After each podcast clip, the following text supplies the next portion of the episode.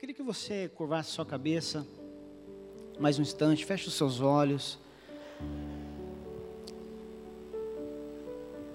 Atrai a presença do Senhor para este lugar. E a presença de Deus se manifesta, se revela. Quando existem corações contritos e quebrantados, corações sedentos pela presença dEle. Quando existe um ambiente preparado e adequado para que Ele se revele, ali o Senhor se manifesta, ali o Senhor se, se revela. Fala com o Senhor em pensamento agora. Diga, Senhor, eu estou aqui porque eu vim buscar algo novo. E eu quero entregar meu coração a Ti agora, Senhor. Eu quero consagrar a minha vida a Ti. Eu quero consagrar esse ambiente a Ti, Senhor. Eu quero consagrar a Ti. Cante comigo. Ao único que é digno de receber a honra e a glória, a força e o poder ao Rei eterno imortal, invisível, mais real, a Ele ministramos o louvor. Ao único, ao único que é digno de receber a honra e a glória, a força e o poder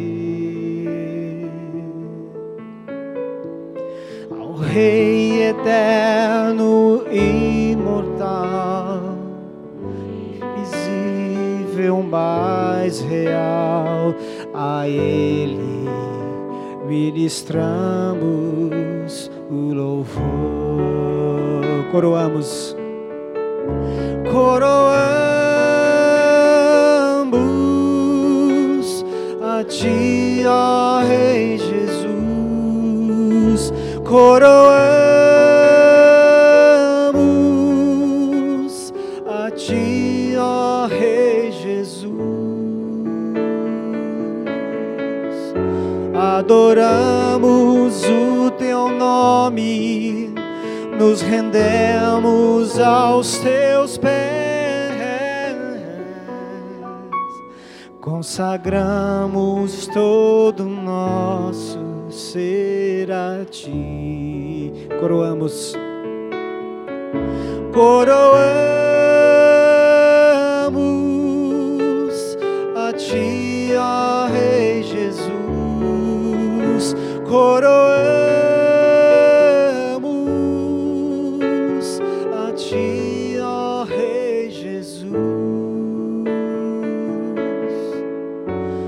Adoramos o nome, nos rendemos aos teus pés,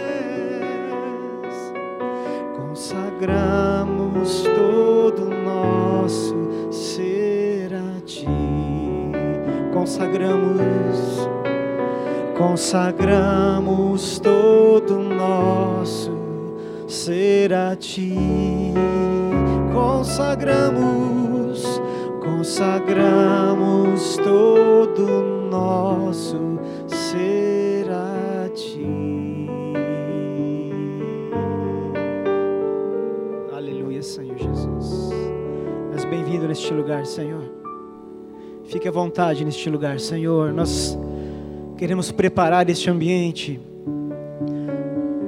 para que o Senhor permaneça aqui. Nós queremos preparar o nosso coração para que o Senhor faça morada permanente. Nós não, nós não, queremos sair daqui apenas com uma experiência do nosso emocional. Nós não queremos apenas nos emocionar na tua presença. Nós queremos sair daqui tocados. Nós queremos sair daqui impactados. Nós queremos sair daqui transformados por ti, Senhor. Fique entre nós. Permaneça neste lugar, Senhor. Permaneça neste lugar, Senhor. Aleluia. Queria que você abrisse a sua Bíblia no livro de João, capítulo 14.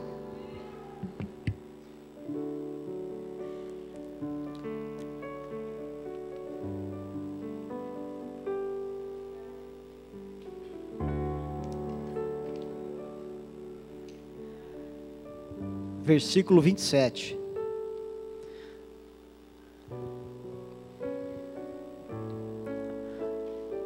O Senhor está pegando geral hoje, hein? Primeiro com os casais, depois com os, os, as casas de paz. Você que não foi tocado, não foi tomado por Ele, Ele vai, Ele vai te tocar nesta noite ainda. Amém? E você que já foi tocado por Ele, Ele vai te tocar de novo, Ele vai te dar algo que você ainda não experimentou. Amém? João 14, versículo 27. Deixo-lhes a paz, a minha paz lhes dou não a dou como o mundo a dá. Não se perturbem os seus corações, nem tenham medo. Eu começo com uma pergunta: Você deseja paz? Quem deseja paz? Amém? Acredito que a, ma a maioria, se não todos, desejam paz. A paz é algo que consome o nosso tempo, ou a busca pela paz é algo que consome o nosso tempo, os nossos recursos, investimentos, energia. Mas, o que é paz para você? Responda para você, o que é paz para você? Talvez você tenha a referência ou a noção de paz como algo, como uma conquista pessoal por bens materiais, quem sabe crescer profissionalmente, ter aquela promoção tão sonhada e, consequentemente, uma remuneração um pouco melhor e, consequentemente, uma vida um pouco mais confortável. Talvez você sonhe com aquela casa lá na praia, ou talvez, assim como eu, você sonha com uma casa no alto de uma montanha, uma cabaninha para você dar aquela fugida final de semana. O que é paz para você? Em que se traduz a palavra paz para você? Qual é a definição desta palavra para você? Paz. Uma coisa eu te falo: o mundo está carente dela. O mundo está à caça dela. Famílias estão à procura dela. Esposas estão desesperadas por ela. Maridos da mesma forma. Famílias, idem. A sociedade, a política, o mundo, o sistema corre em busca de paz. Governos elaboram planos, articulam estratégias para que haja paz. Mas parece que essa busca incansável, parece que ela não consegue se concretizar. Apesar de tantos esforços, de tantos líderes, de tantas pessoas, de tantos investimentos, de tantas energias gastas, a paz, me parece que de uma forma geral ela não é alcançada.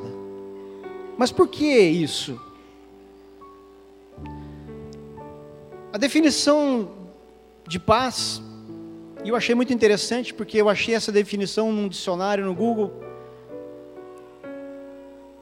o que me causou surpresa foi justamente a definição de um dicionário do Google que a paz, que diz que a paz é um estado de espírito de uma pessoa que não é perturbada por conflitos. E eu dou uma ênfase aqui, que não é perturbada por conflitos. Paz não é a ausência de conflitos. Paz é o estado de espírito de alguém que não se perturba diante dos conflitos. E talvez a sua busca por paz tenha esteja canalizada justamente nisso, na ausência dos conflitos, na ausência das tribulações que a vida nos reserva. Mas o próprio Jesus disse que no mundo nós teríamos aflições. E isso não é uma contradição.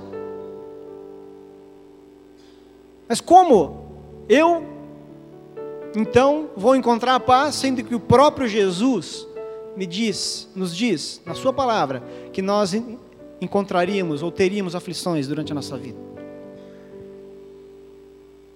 Talvez muitas pessoas, eu até diria, dentro das igrejas, estão se frustrando, estão abandonando a sua fé, estão abandonando as suas motivações, estão desistindo da sua caminhada porque não encontraram a tão sonhada, a tão procurada paz.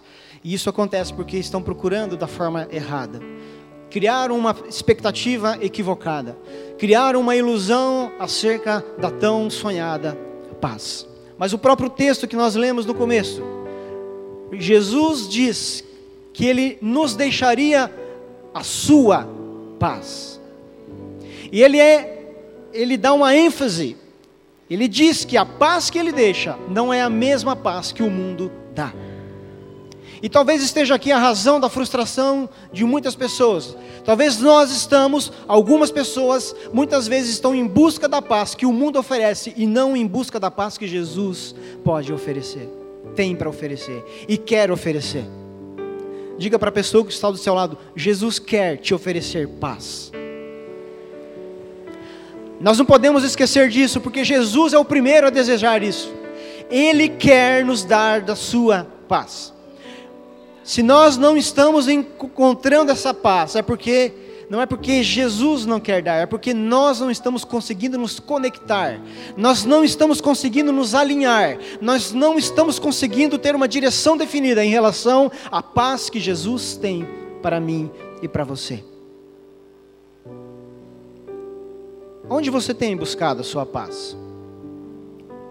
Lucas, capítulo 12, versículo 16 até o 19. Abre lá, Lucas 12.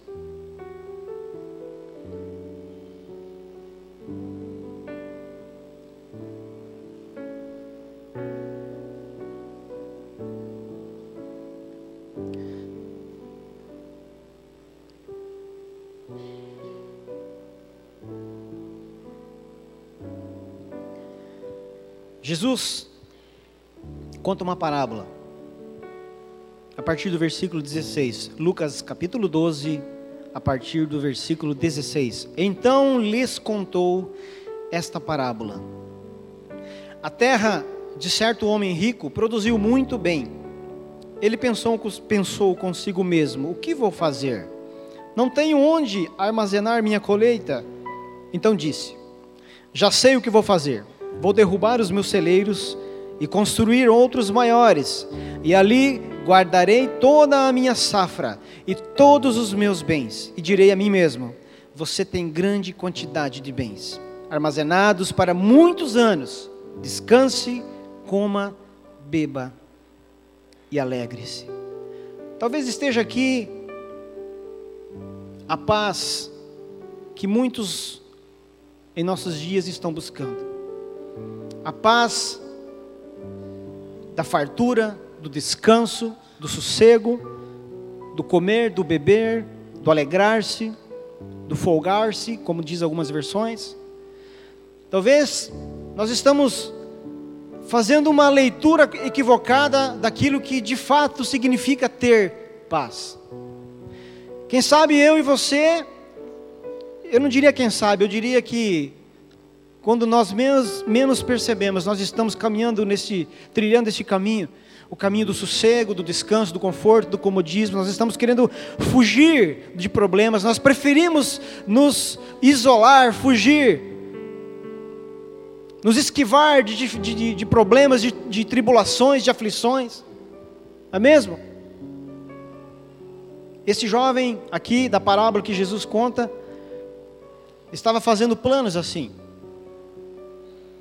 teve uma colheita farta, os seus celeiros não seriam suficientes para armazenar essa colheita. Então ele fez uma, elaborou uma estratégia: vou construir novos celeiros, maiores celeiros, vou armazenar ali, e eu vou aproveitar, eu vou curtir, eu vou desfrutar daquilo que essa grande colheita me trará. Ele já estava fazendo planos.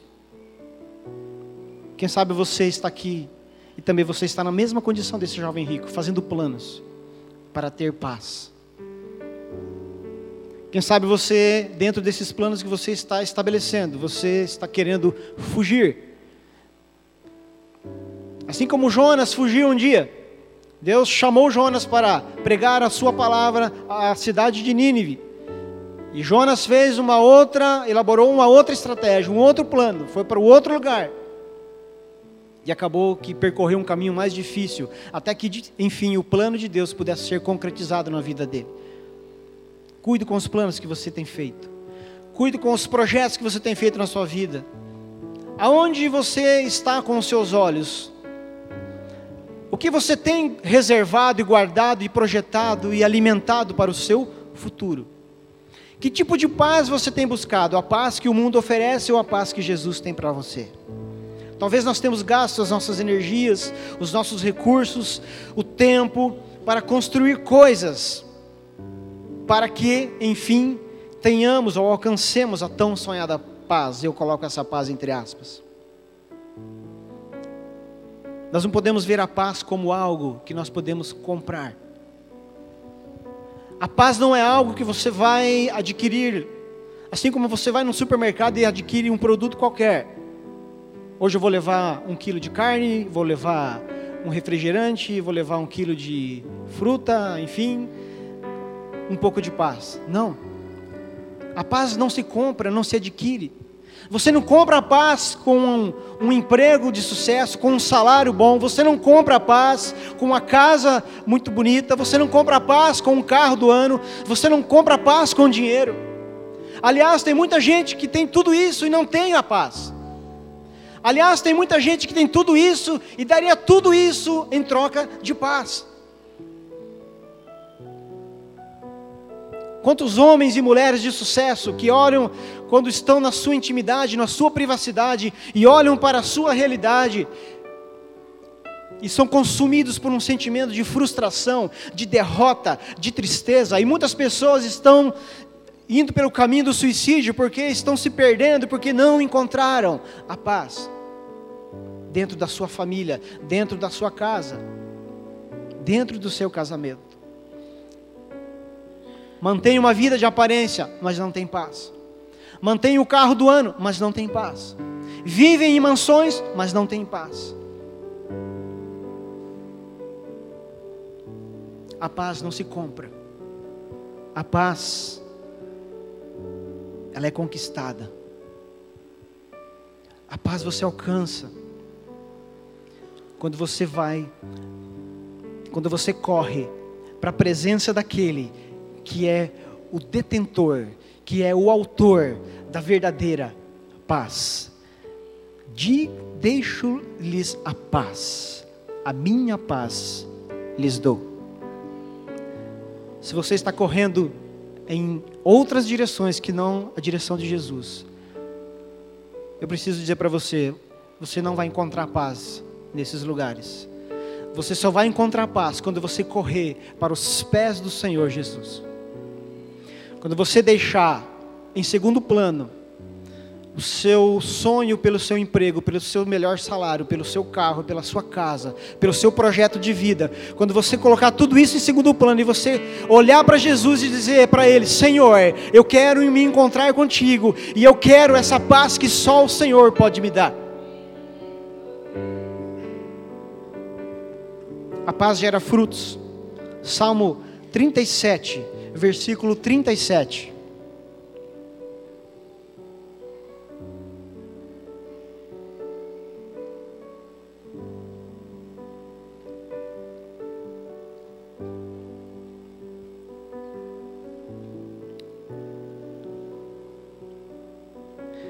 Considere o sincero, observe o justo.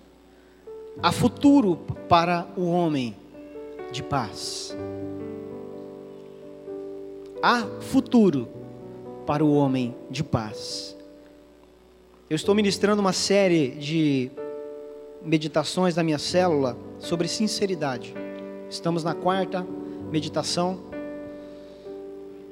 E a última que eu ministrei foi justamente essa baseada no texto do Salmo 37, 37. Considere o sincero. Quando nós falamos de sinceridade, nós estamos falando de verdade, nós estamos falando de transparência, franqueza. Mas muitas vezes nós queremos desfrutar daquilo que Deus tem para nós, mas nós não preparamos o ambiente para que aquilo que Deus tem para revelar seja gerado em nós. E assim nós chegamos à presença de Deus de qualquer jeito, de qualquer forma. Não nos consagramos, nós acabamos de cantar aqui, consagramos no, todo o nosso ser a Ti. Nós estamos perdendo o cheiro da presença de Deus. Também estamos perdendo o cheiro do pecado. Nós estamos perdendo a noção daquilo que nos afasta de Deus, da presença de Deus e de tudo aquilo que Ele tem para revelar na, minha, na nossa vida. Então eu estou lá fora, estou na minha casa, estou em qualquer lugar, faço qualquer coisa, pratico qualquer coisa, olho qualquer coisa, ouço qualquer coisa, e da mesma forma eu venho para a presença de Deus, para a casa de Deus eu venho buscar a presença dEle e, e eu cultivo a, a expectativa de que Ele vai se revelar. Mas nós precisamos preparar um ambiente onde Deus, onde nós esperamos que Deus se revele. Eu estou falando de sinceridade. Eu estou falando de transparência. Eu estou falando de verdade. Por que, eu estou falando disso? Porque Deus não se manifesta em lugares onde não existe, não existe verdade. Deus não se revela em lugares onde não existe transparência, franqueza, sinceridade. Porque Deus não compactua com aquilo que é mentira. E a palavra de Deus nos diz quem é o pai da mentira. Ou seja, se existe mentira, se não existe verdade, se não existe transparência, se não há franqueza no nosso coração, Deus não estará presente. E, consequentemente, a sua paz não se, não se revela em nós. E eu falei sobre sinceridade hoje lá no encontro de casais. E eu pergunto para você, qual é a sua sinceridade hoje? Porque talvez você possa fazer o seguinte questionamento: mas Deus, eu não tenho coisa boa para te oferecer hoje. Ou talvez você possa falar para você isso, quem sabe você não tenha nem a coragem de externar isso para Deus. Mas você fala consigo mesmo, não tenho nada para oferecer para Deus. Eu, tô, eu entrei aqui, mas eu estou destruído. Eu estou aqui na igreja hoje, mas a minha vida está acabada. Eu estou aqui na igreja hoje, mas o meu casamento está destruído. A minha família está destruída. A minha vida financeira está acabada. Eu estou falido, eu estou quebrado. Então eu não tenho nada para oferecer para Deus. Eu diria para você sim, você tem algo para oferecer para Deus. Ainda que a sua verdade não seja uma verdade tão confortável, mas você pode oferecer neste momento aquilo que está dentro do seu coração, aquilo que faz parte da sua realidade, porque é isso justamente que Deus espera de você, a sua verdade, a sua transparência, a sua franqueza. Porque ainda que ela não seja confortável hoje, mas ele quer mudar esta realidade. Amém? Um dia eu também não tinha coisas confortáveis para oferecer para Deus. Um dia eu também não tinha coisas boas para falar para Ele. Um dia eu também não tinha coisas é, bonitas, para palavras bonitas para falar. Mas eu tive que externar para Ele aquilo que estava dentro do meu coração. E aqui naquele momento, aquilo era a minha sinceridade, aquela era a minha verdade. E eu falo para vocês, isso me trouxe paz. Sabe por que, que me, trou me trouxe paz? Porque eu comecei a trilhar um caminho da verdade, me entendendo, me enxergando como de fato eu era, como de fato eu sou. E um dia, num dos momentos de oração, não faz muito tempo, eu estava na presença de Deus, e a minha oração foi a seguinte, regada com lágrimas eu perguntava para Deus, exatamente com essas palavras que eu vou falar para você: Deus, fala para mim, o que há de bom em mim? O que, que tem de bom em mim? Sabe, irmãos, o problema, o nosso problema é que muitas vezes nós achamos que nós somos bons. Nós achamos que nós merecemos. Nós achamos que nós somos excelentes. Nós achamos que nós somos perfeitos. E Deus vai deixando, né? Vamos ver até onde vai essa história toda aí. Até que em determinado momento a gente se depara com a realidade. A gente precisa enxergar aquilo que de fato existe em nós, em nosso coração. Seja sincero. Qual é a sua realidade hoje? Entrega ela para Deus hoje. Qual é a sua verdade hoje? Entrega ela para Deus hoje. Sem medo, sem reserva. Deus não se revela em ambientes onde não exista a verdade. E onde Deus não está, o ambiente se torna vulnerável. E num ambiente vulnerável, o ambiente se torna exposto. E num ambiente exposto, não há paz. Vou repetir para você. Deus não se revela em ambientes onde não há verdade. E onde Deus não está, o ambiente se torna vulnerável. Um ambiente vulnerável é um ambiente exposto. E um, e, num, e um ambiente exposto, e num ambiente exposto, não há paz. Abra sua Bíblia. Vai lá para, você já está com ela aberta? Vai lá para Jeremias, capítulo 52.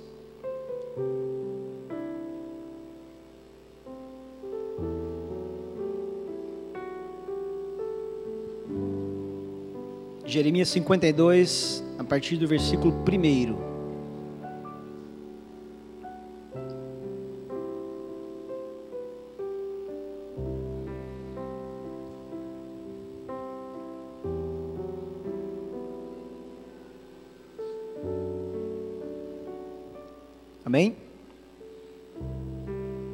Jeremias 52, a partir do versículo 1. Zedequias tinha 21 anos quando se tornou rei. E reinou 11 anos em Jerusalém. O nome de sua mãe era Amutal, filha de Jeremias de Libna. Ele fez o que o Senhor reprova, assim como fez Jeoaquim. A ira do Senhor tem sido provocada em Jerusalém e em Judá de tal forma que tenho que tirá-los da minha frente. Zedequias se rebelou contra o rei da Babilônia. Então, no nono ano do reinado de Zedequias, no décimo mês, Nabucodonosor, rei da Babilônia, marchou contra Jerusalém com todo o seu exército. Acamparam fora da cidade e construíram torres de assalto ao redor dela. A cidade ficou sob cerco até o décimo primeiro ano do rei Zedequias. Ao chegar o nono dia do quarto mês, a fome era tão severa que não havia comida para o povo. Então o muro da cidade foi rompido. O rei e todos os soldados fugiram e saíram da cidade à noite, na direção do jardim real, pela porta entre os dois muros, embora os babilônios estivessem cercando a cidade. Foram para Arabá. Mas os babilônios perseguiram o rei Zedequias e o alcançaram na planície de Jericó. Todos os seus soldados se separaram dele e se dispersaram e ele foi capturado. Ele foi levado ao rei da Babilônia em Ribla, na terra de Ramate, que o sentenciou, sentenciou. Em Ribla, o rei da Babilônia mandou executar os filhos de Ezequias diante de seus olhos, e também matou todos os nobres de Judá. Então mandou furar os olhos de Zedequias e prendê-lo com correntes de bronze, e o levou para a Babilônia, onde o manteve na prisão, até o dia de sua morte. Irmãos, Jerusalém se afastou de Deus, fez aquilo que Deus reprovava, desprezou a sua presença e, como consequência, aquela cidade foi sitiada, ela foi cercada. Deixa eu falar uma coisa para você: quando nós desprezamos a presença de Deus, quando nós viramos as costas para Deus, nós também sofremos o mesmo impacto, nós também nos tornamos vulneráveis, nós também nos tornamos expostos ao nosso inimigo. Satanás começa a nos cercar, Satanás começa a sitiar. E conforme o texto vai descrevendo, o cerco dos babilônicos permaneceu até que a fome se abateu sobre aquela cidade e eles não tiveram outra saída senão romperem os muros e tentar fugir daquele cerco. Quando nós estamos cercados pelo inimigo, chega um momento que o desespero bate e nós buscamos qualquer saída, qualquer solução. E não nos damos conta do, do quanto nós estamos expostos e vulneráveis aos ataques de Satanás na nossa vida. Não percebemos o quanto o casamento está exposto, o quanto a família está exposta, o quanto os filhos estão expostos. Tudo por, por conta do desprezo. Tudo por conta de ter ignorado vontade, a vontade de Deus, os princípios da palavra de Deus, os valores que a palavra de Deus nos ensina. Nós estamos vendo isso na nossa política brasileira. Mas nós, nós estamos vendo isso, na verdade, em todas as esferas. Nós estamos vendo números alarmantes de divórcios no nosso país, no mundo inteiro. Nós estamos vendo valores que são que estão na palavra do Senhor acerca da família, que determinam os princípios da família, nós estamos vendo isso sendo abalado. Ou seja, nós estamos vendo que? Os, a presença de Deus, os princípios da palavra de Deus sendo desprezados, sendo jogados no lixo. Estamos virando as costas para Deus. Nós precisamos abrir os nossos olhos. Nós precisamos abrir os nossos olhos tem, quem sabe os muros da sua vida estão abertos, estão expostos. Quem sabe a sua vida está sitiada, está cercada e você não se deu conta o porquê disso está acontecendo. Começa a voltar lá atrás e tentar entender. Talvez em algum momento você vai identificar. É, foi lá atrás que eu desprezei. Foi lá atrás que eu virei as costas para a vontade de Deus, para aquilo que Deus tem para mim para aquilo que Deus queria gerar na minha vida, no meu casamento, na minha família, nos meus filhos, na minha igreja, no meu ministério. Este cerco a Jerusalém durou até que os suprimentos acabassem. Quando nós somos cercados pelo inimigo, nós deixamos de receber suprimentos. Quando o inimigo nos cerca, o alimento que nós necessitamos, aquilo que nos traz saúde, aquilo que nos traz vida verdadeira, aquilo que nos traz paz verdadeira, é impedido de nos alcançar. Nós somos retidos, nós somos impedidos de ter contato com aquilo que Deus tem para nós. Mas Deus quer mudar essa realidade nesta noite. Amém? Amém? Deus tem vida abundante. Quando nós vivemos uma vida de temor a Deus, nós experimentamos uma vida de abundância. Nós temos uma certa dificuldade para absorver esse princípio, porque nós gostamos de viver do nosso jeito, nós estabelecemos os projetos pessoais, até no que diz respeito a viver uma vida com Deus, até na forma de buscar a Deus, nós queremos determinar a, como isso deve acontecer. Nós queremos ensinar a Deus como se deve fazer as coisas. E nós esquecemos que os seus projetos, que os projetos de Deus, nós esquecemos que os caminhos de Deus são maiores do que os nossos. Nós esquecemos de que os caminhos de Deus são perfeitos e os nossos não.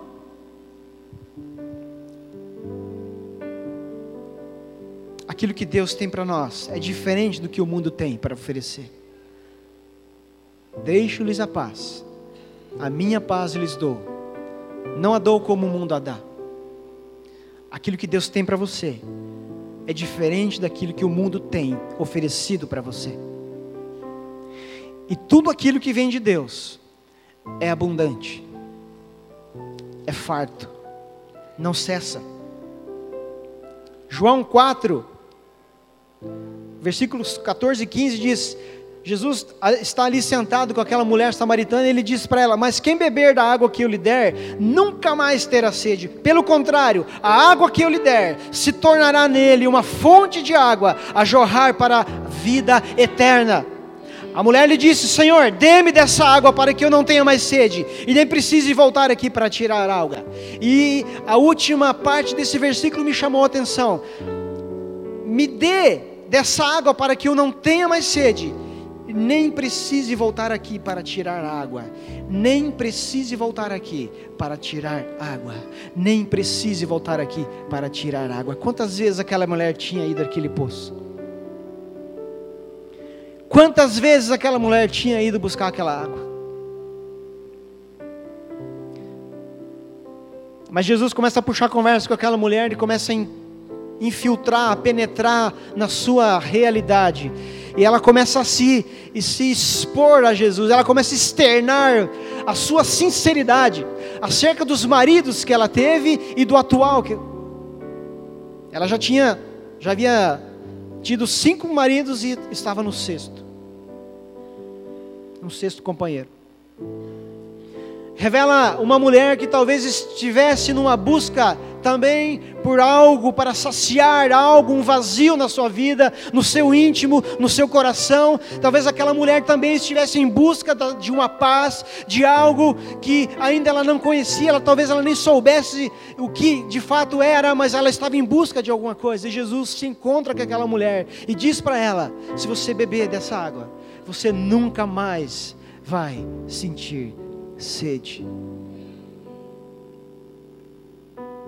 Nós precisamos ter contato com essa fonte. Nós precisamos ter contato com essa água que nunca cessa, que nos supre, que nos alimenta, que nos sacia, que nos preenche, que nos completa, que nos realiza. Um bom salário, uma boa casa, um bom carro. Isso é muito bom para nós, mas não é isso que vai nos preencher. Não são essas coisas que vão nos realizar. Aonde você tem buscado saciar a sua sede? Isaías 40, versículo 28 até o 31. Não sabes, não ouviste que o eterno Deus, o Senhor, o Criador dos fins da terra, nem se cansa, nem se fatiga, é inescrutável o seu entendimento. Dá força ao cansado e multiplica as forças ao que não tem nenhum vigor. Os jovens se cansarão e se fatigarão, e os moços certamente cairão. Mas os que esperam no Senhor renovarão as forças, subirão com asas como águias, correrão e não se cansarão, caminharão e não se fatigarão. Talvez você esteja cansado, quem, quem sabe você entrou aqui, mas a ponto de desistir. Quem sabe você está fadigado, que você está exausto, no seu limite, é porque talvez você esteja buscando se saciar, se realizar em fontes erradas, que não a fonte do Senhor Jesus. Quem sabe você ainda não está buscando esperar no Senhor. 1 Pedro 5, versículos 6 e 7. Humilhai-vos, humilhai-vos, pois, debaixo da potente mão de Deus, para que a seu tempo vos exalte, lançando sobre ele toda a vossa ansiedade, porque ele tem cuidado de vós. Lançando sobre ele toda a vossa ansiedade. Salmo 146, versículo 5: Bem-aventurado aquele que tem o Deus de Jacó por seu auxílio e cuja esperança está posta no Senhor seu Deus. Aonde você tem colocado a sua esperança? Aonde você tem procurado saciar a sua sede? Aonde você tem procurado a paz verdadeira? Para terminar, quando nós começamos então a beber em outra fonte, quando nós buscamos a Deus desejando entender qual é a Sua verdadeira vontade, qual é a Sua vontade para nós, nós temos contato com um novo caminho, com uma nova vida, com uma nova realidade.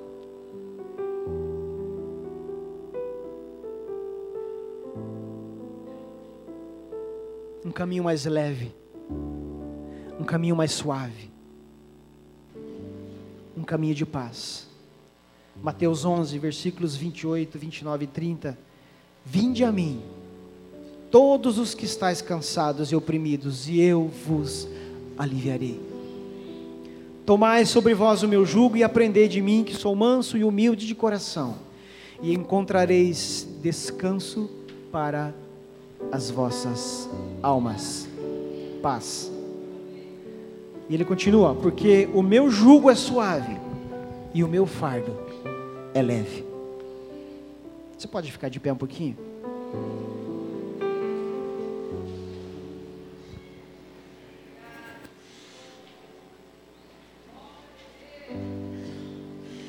Meu irmão, se você está aqui hoje cansado, sobrecarregado, Jesus quer te trazer alívio. Eu vou ler de novo. Tomai sobre vós o meu jugo, e aprendei de mim que sou manso e humilde de coração, e encontrareis descanso para as vossas almas. Paz. Paz. Sabe o que é o jugo? O jugo é aquela canga que o boi carrega sobre sobre si. Às vezes, talvez aqui na região não é tão comum, na minha região é muito mais fácil de ver isso.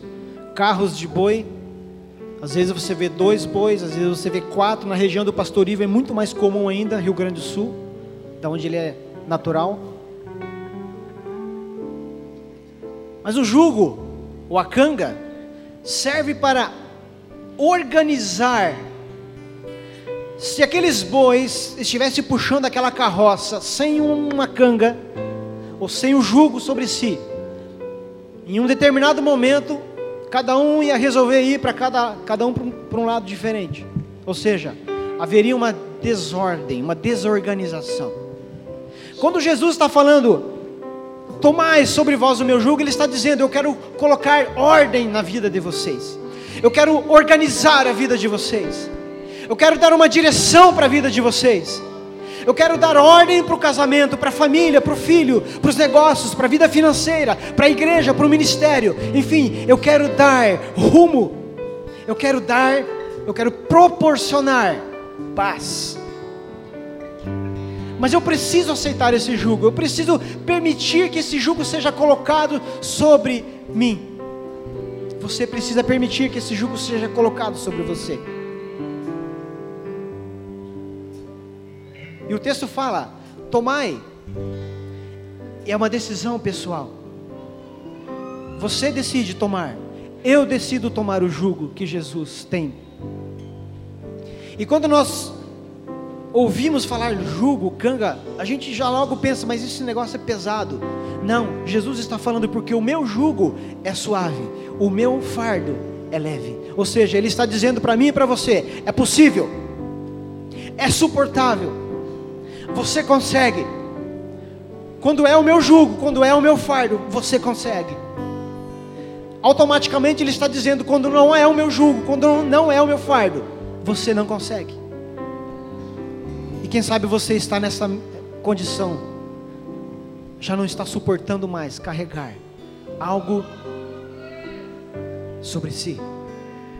Quem sabe você está carregando um jugo que não é para você carregar um peso desnecessário, um fardo insuportável. Jesus quer substituir esse fardo, esse jugo, pelo jugo dele, pelo fardo dele. Amém? Amém? Eu quero fazer um convite para você. Se você precisa sentir essa paz, esse alívio, esse descanso,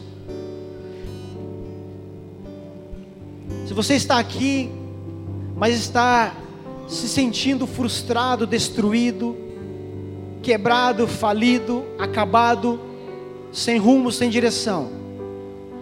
carente dessa paz que só Jesus pode oferecer. Não sou eu quem vai te oferecer, não é o apóstolo Celcino, não é a bispa Júnia, não são os pastores, não é a igreja, é Jesus. E se você está carente dessa paz, eu quero fazer um convite para você, para você vir aqui na frente agora. Enquanto o louvor vai estar ministrando uma canção, você vai vir aqui na frente, você vai receber a oração dos pastores. Amém? Corre aqui na frente. Nós queremos orar com você. Vem para frente. Vem para cá. Deus quer preencher a sua vida nesta noite. Deus quer te trazer alívio esta noite. Deus quer transformar a sua vida esta noite. Deus quer promover uma mudança radical na sua vida esta noite. Deus quer mudar a sua história esta noite. E se você está aqui é porque Ele tem um propósito na sua vida. Você não está aqui em vão. Você não está aqui à toa. Deus tem um projeto na sua vida. Aleluia.